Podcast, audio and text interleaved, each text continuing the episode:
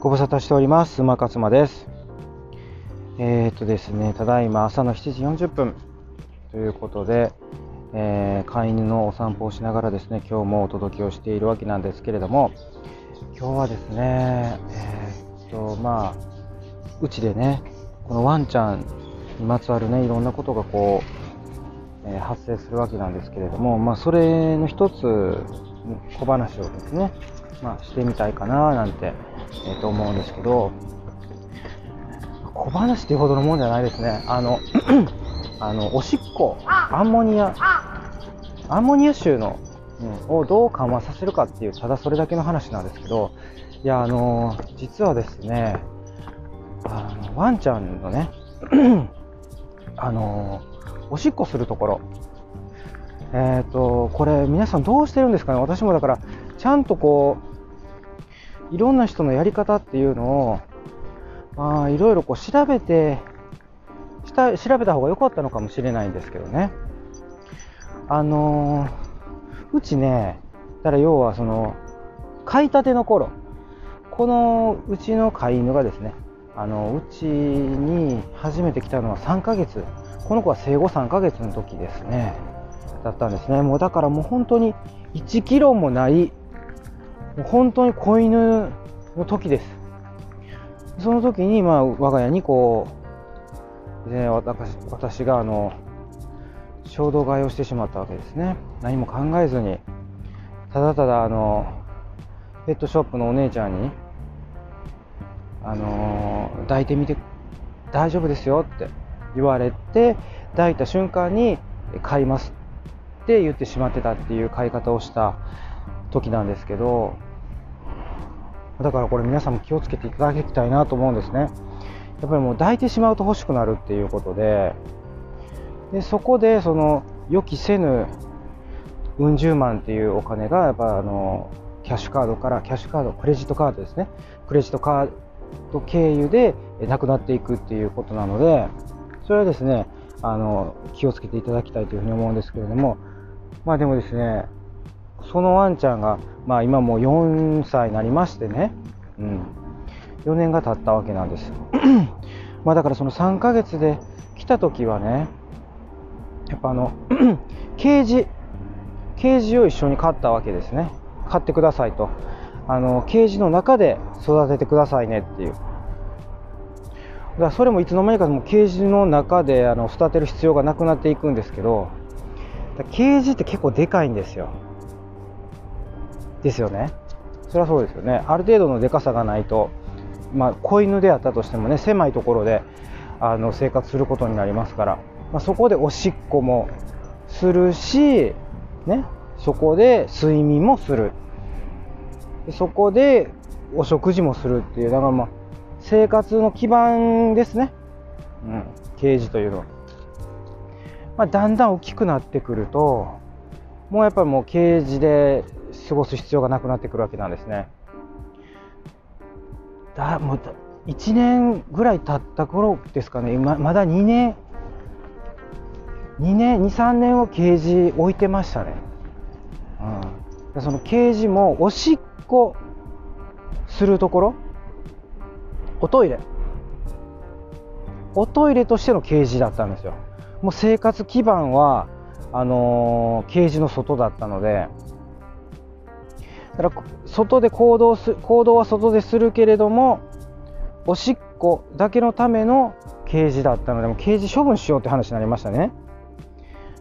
だってもおしっこ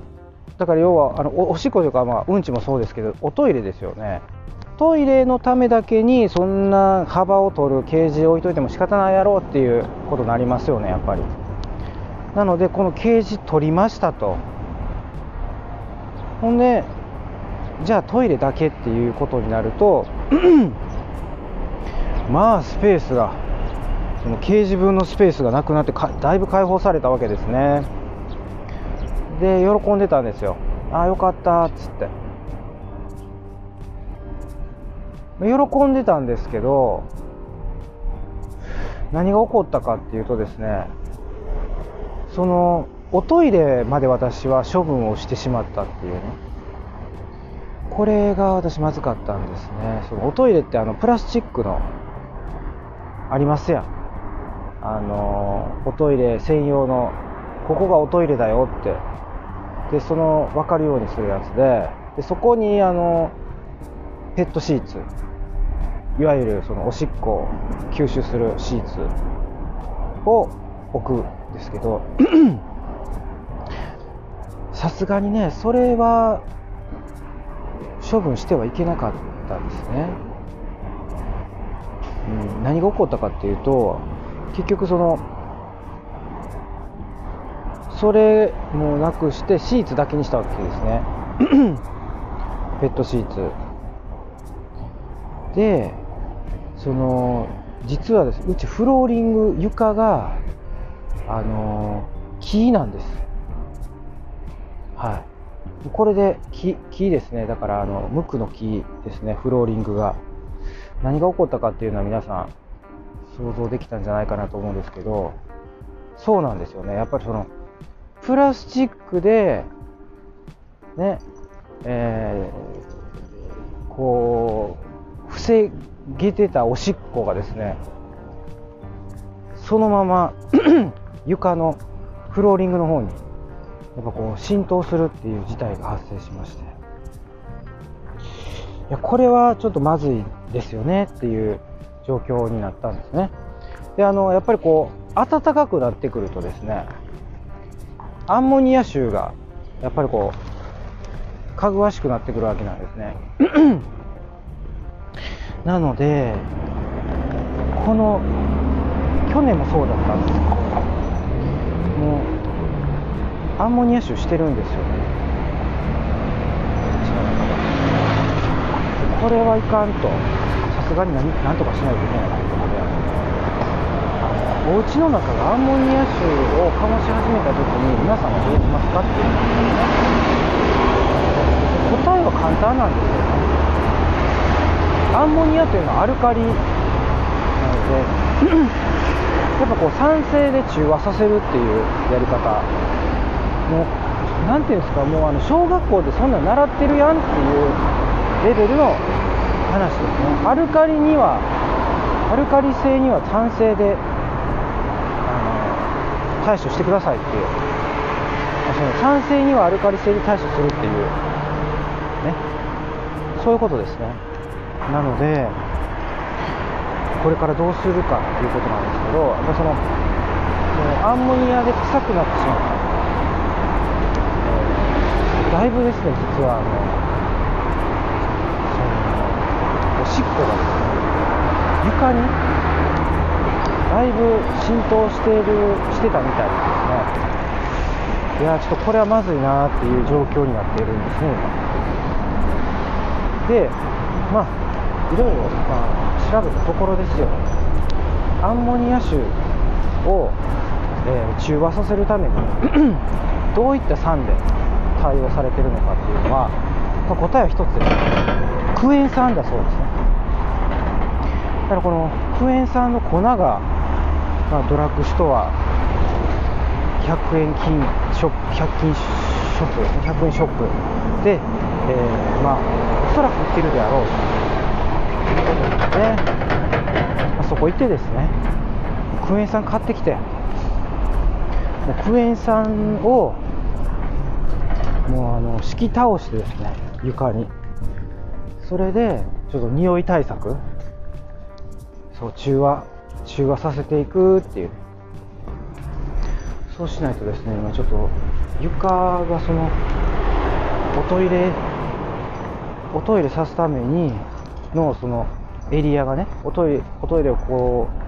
うさすために仕切ってたトイレ用のエリアがですねもうあのだいぶ色がですね変色してしまっているんですよね。なのでこれはいけない大変ということで、まあ、クエン酸で、え中和させるという、まあ、だからあのこれ別にそう犬のトイレに限らずですね。人間もそうですねあのー、やっぱりおトイレ掃除でどうしてもこうアンモニアが臭が取れないみたいなことになってきたらもうそこはもうあのクエン酸で中和させる。今だからそのクエン酸が入ってる、えー、おトイレ用のおトイレ用じゃなくてもそういうこう除菌消臭でクエン酸が入ってる。そういうふうなやつがこう売ってたりするので。ただ多少ちょっとやっぱりクエン酸そのものよりは値が張りますけどそういうそういう機能系は機能性のあるそういう消臭剤というかね、うん、に関してはやっぱり多少値が張りますけどやっぱあの基本はアルカリ性のものを酸性で中和させるっていうだけのことですのであの、まあ、そんな高い値段出さなくてもいいかな。あのクエン酸を100%クエン酸買ってきてそれで中和させるっていうんでどうですかねって思ってるんですよ。だから私まずそれをね今日はちょっと PDCA ね、えー、実験ですね、えー、実験させてもらってで、まあ、それが功をソースかどうかっていうところについてはまた後日ね改めて結果報告したいななんて思います。はい、まあ、今日はそんな感じであのー、アンモニア臭とかねおしっこが臭くなった時にどうやったらいいかっていうことについて、えお話しさせていただきました。はい。それではいってらっしゃいませ。